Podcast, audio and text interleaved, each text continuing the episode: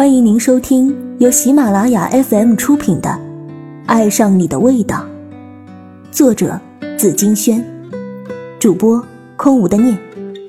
本期特邀主播唐人工作室大白，敬请期待。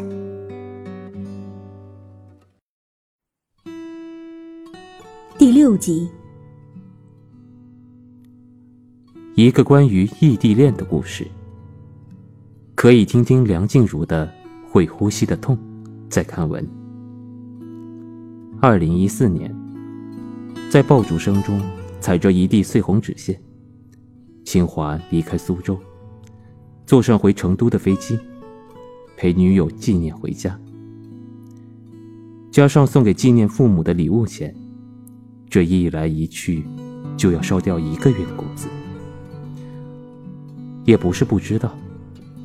纪念在空间写过这样的句子：“因为是异地恋，所以思念你的时候，却不能抱紧；哭泣的时候，没有手指替我拂去双颊的泪水；快乐的时候，只能远远隔着电话分享。看见别的情侣手牵手走过的时候，会难过，但因为选择了以这样的方式在一起。”就必须耐得住孤寂，在最懵懂的年华里遇见并相爱，这样的概率很低很低。很庆幸，他们是其中之一。在最美好的年华里相爱，又被迫分隔两地，这样的境况很多很多。很不幸，他们又是其中之一。但能够在各自的大学里，面对形形色色的诱惑，坚持立场，告诉自己，不许放弃，不能失业，不要背叛。有时候看见有可能的第三者出现，难免心生荡漾，浮想联翩。万一觉得顺眼的人。在穷追猛打，可能真的会有所动摇。可是，拿起手机，看见那些夜不能寐的黑暗中，彼此传送的安慰和深情，又摇了摇头，对追求者说一句：“抱歉，我已经有对象了。”已经忘了多少次，在婉言谢绝那些追求者后。难缠的对象总会冷嘲热讽的冒一句：“想的吧，现在谁还搞异地恋爱啊？有屁的结果！不喜欢我就直说嘛，何必拐弯抹角？老子又不是玻璃心。”可是，关于什么时候迁就对方，选择投奔其中一人的所在地，这个问题变得越来越敏感。并且永不见天日。起初，思想传统的纪念，觉得要嫁鸡随鸡。自己取得一年工作经验后，就可以凭着资历去清华的城市谋一份新饭碗。但因为表现突出得到重视，他竟对辞去工作心存犹豫。而恰逢清华的会议越来越频繁，短信回复速度越来越慢，他的迟疑。更入木三分。他不知道，清华每天要赶赴很多局，跟随上司应酬那些酒鬼。豪气干云背后的代价，就是每晚跌跌撞撞回到家，抱着马桶狂吐。最后，清华喝出了胃病。他怪纪念不来照顾自己。他说：“想不到你这么不理解我。”我这么拼命是为了谁呀？纪念艰难的从口腔里挤出苦涩的字句。对不起，如果你愿意来苏州，我请求老板帮你介绍一份工作，他应该会应许的。他人脉挺广的，我不稀罕欠别人人情。清华一口回绝。纪念。我想，我们需要好好谈谈。是啊，多久没好好谈谈了？曾经为了聊天特意扩大的流量包，现在用都用不完。曾经说好每天说早晚安，现在变成一种惧怕又繁琐的仪式在进行。曾经推掉许多大学社团的活动，挤出时间约会，现在却恨不得忙到日月无光。可以告诉自己，这种若即若离的相互冷落，是因为事物缠身，是为了赚更多的钱，带给彼此理想的生活。曾经。他们约好，情若天长地久，何必朝朝暮暮黏在一起？现在，他们看开，不在乎天长地久，只在乎曾经拥有了吗？因为心里没有答案，清华居然在某一日，鬼使神差的找路边的一个老太太占卜。清华也没想到自己堂堂一个大学生，竟然会相信这些。老太太瞧了他一眼，问什么？问婚姻。他本想说爱情的。你三年前有一场桃花，可惜不持久，终身大事不能一帆风顺。你会晚婚。老太太看着他写下的出生日期，眯着眼，若有所思。清华一惊，他和纪念相识刚好三年。你在情感上是不是还有洁癖？清华如获至宝的点点头。老太太忽然笑了。露出一齿，命相不会变，但社会和人一直在变，爱情也跟着遭遇变化，由深变浅，由有变无，都是常有的事。我楼下住的那对新婚夫妇，从前如胶似漆，婚后每天哭着闹着要离。我不是活神仙，只是个普通人。只有普通人才了解普通人在想什么。你们的欲望，你们的痛苦和不经意。乌云聚拢，雷声滚滚。老太太开始收起跟前的摊子。马上变天了。这一卦，我不收你的钱。年轻人，算命解决不了你的问题。如果你是一个物质的人，要追寻的结果就落在物质上头，你挖掘不到更深层的意思，所以我帮不了你，命运也同样帮不了你。更重要的。其实是灵魂和心意。清华醍醐灌顶，爱与分，得与失，结局都掌握在他手中。他终于匆匆拿起手机打电话给纪念，他要告诉他：“我可以不顾一切的迁就你，我想现在立刻飞到你身边。”直到忙音。对方都没有接，清华又开始胡思乱想。不会出什么事了吧？纪念反复说过，部门里有个大龄未婚男同事，总是对他毛手毛脚的。现在想来，不知道是真的，还是说出来刺激他。清华继续边走边拨号，直到走到一处阴暗处，一道强光打下来。清华感觉全身有电流经过。清华倒下的刹那，他似乎又看到了头顶的合欢树。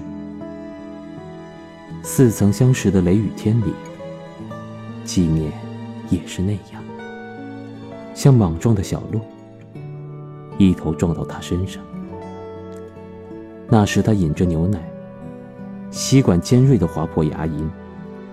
仓皇的纪念连连道歉，并请他喝了一个月的牛奶。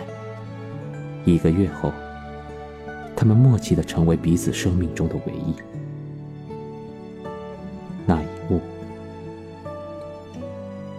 日暮暑风青似染，雨过谢雾烟波晚。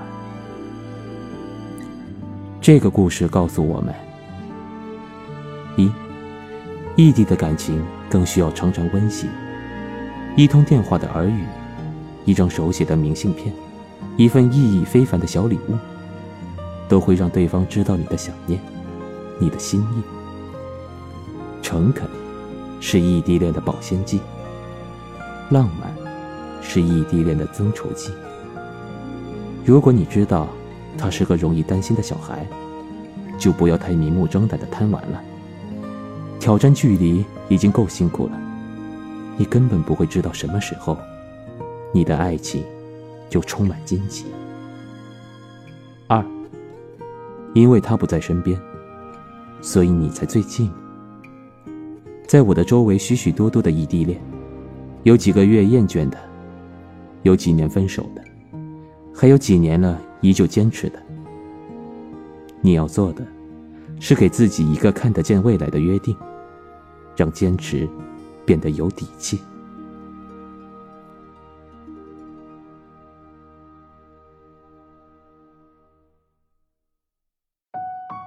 您正在收听的是由喜马拉雅授权、唐人工作室出品的精品有声书，更多精彩内容，欢迎关注唐人工作室官方账号。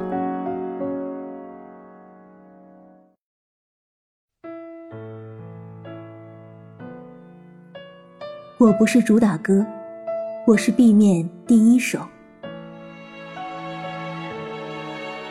许之航邀请我上台配合他的表演前，我一直都觉得魔术是个神秘的东西。他给我穿上了一件巫婆专用式的长袍，然后让我成功消失在大家的视线中。后来回到宿舍，室友们都追问我是怎么变没的。不过就是坐在箱子里，用一块特殊的镜面将其身体挡住，并借用光线的反射原理，在镜面上形成空洞无物的景象，让人觉得蛇身四周是空的。其实观众只要一伸手，就能摸着那块镜面。哈利波特隐形衣不过是他耍的小聪明，抓住学生的喜好，旧瓶换新酒。我严肃地站在舞台下，看着舞台上的许之航。在束束灯光的照射下，他做出各种怪脸，就是没有一种能和寻常定义中的喜怒哀乐可以对应上。当然，我没有把许之航的小伎俩告诉那群傻姑娘。以他们的智商，说到口干舌燥也不会懂的。他们骂我小气，一个个的睡去了。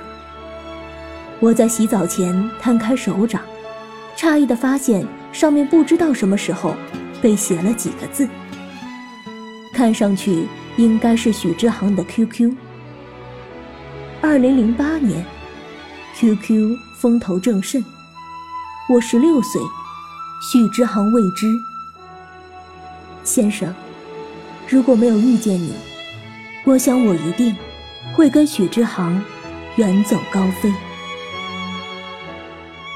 考驾照的时候，我紧张的仿佛一握手就能滴出水来。先生穿着蓝色中山装，芥雅人士的五官却蓄了马尾。先生让我无需紧张，怎能不紧张？车技我是驾轻就熟，但副座上的那个人叫我心潮澎湃。我的眼神偷偷扫过他的胸牌，监考员裴策策。超级 Q 的名字。分神的片刻，我的车身已经朝一棵歪脖子树吻了过去。幸而我临危不惧地打了个方向盘，有惊无险。我提着一口气拿下那一局。回到家已是傍晚，屋子里传来暴怒的男声：“一个女的，费钱念卫校也就算了，还去酒吧驻唱，赚一些来历不明的钱去考车，将来是要当司机吗？”我将抬起的左脚缩了回来。我问自己，为什么会对一个说不上气派的人动了心？或许，就因为家里那句窝囊且废旧的躯壳。此刻，我对吧台下涌动的人群说：“今天我不唱歌，我给你们讲个故事吧。”我看到 DJ 脸上的愕然。我在高中那几年，听论旁人谈起牛津、清华、纳米、光纤，挥斥方遒，条条大路通罗马。我自顾自翻着卫校的资料。同桌花容失色的为我洗脑，护士黑白颠倒，委屈异常。我虚弱的一笑置之。我说：“如果懂医术，我就不会让他下坠，肝脑涂地，无人医治，寂寞死去。”我说：“这世上有很多很多的职业，魔术师、小丑、驯养员。”二零零九年，恩市发生了一起舞台坍塌事故，仅有一面之缘的许之航被埋在了钢架下，停止了呼吸。在前一夜，还在网络上欢喜地说：“表演完了这次，他就有钱回家念书了。”语气鲜活，像是一尾活蹦乱跳的鲤鱼。我怔怔地看着混乱骚动的人群失去秩序，纷纷尖叫着，捂着脑袋涌向各个出口，仿佛下一秒塌陷的将会是天花板。我想冲过去，替许之航抹掉他脸上的灰尘和血迹，可是扣住我的管理员不给。我哭着喊着：“你们为什么要阻止我？他那么臭美，他一定不允许自己。”走得那么的狼狈。是啊，许之航，你连鞋子都刷得雪白。空气里的气氛满是啤酒、香槟与音乐碰撞后的泡沫般的轻浮。台下的人听完故事，有的投过来，这人一定是在发神经的目光；有的丢过来一包烟。示意我点烟消愁，是不怀好意的烈焰骆驼。光影斑驳中，我看见先生缓缓走过来，像高速运转的螺旋桨，破解宁静。我讶异，先生也来这种地方消遣。我所说的这种地方，是指所有声色场所。天天被叨念。潜移默化中，我仿佛觉得，酒吧里是不干净的人才待的。听见先生搅拌着笑意的解释，我方知他是日本籍，喜喝清酒或者烧酒。附近的居酒屋都收官过年回家了。生日快乐！裴先生凑到耳边，吐出氧和碳。你怎么知道？审核考试资料那会儿，我稍微留意了下你的身份证，和梁朝伟同一天。姑娘，你五官平平无奇，眼神却锐利。先生说：“是不是因为你背负着骂名和曲解？”是那一刻，我断定裴先生是天蝎座的，直觉英敏如猎豹。表演结束后，先生邀我去吃一夜工坊的芝士麻薯。我放在兜包里，分别后才发现没有留下他的联络方式。新年一过，居酒屋重新置业，我再见他，已不知道何时。我忽然心生歹念，捡起路边的石子砸进了店里，然后慌乱逃路。回到家时，包里的麻薯已经不知何时被揉碎了。我神经病般的摆脱鞋，把打包纸袋换成了手帕，打开冰箱急冻层放了进去，像对待动物身上的一部分器官。车窗外的雨下得格外诗意，但我还是更喜欢阳光。本故事未完待续，请听下一集。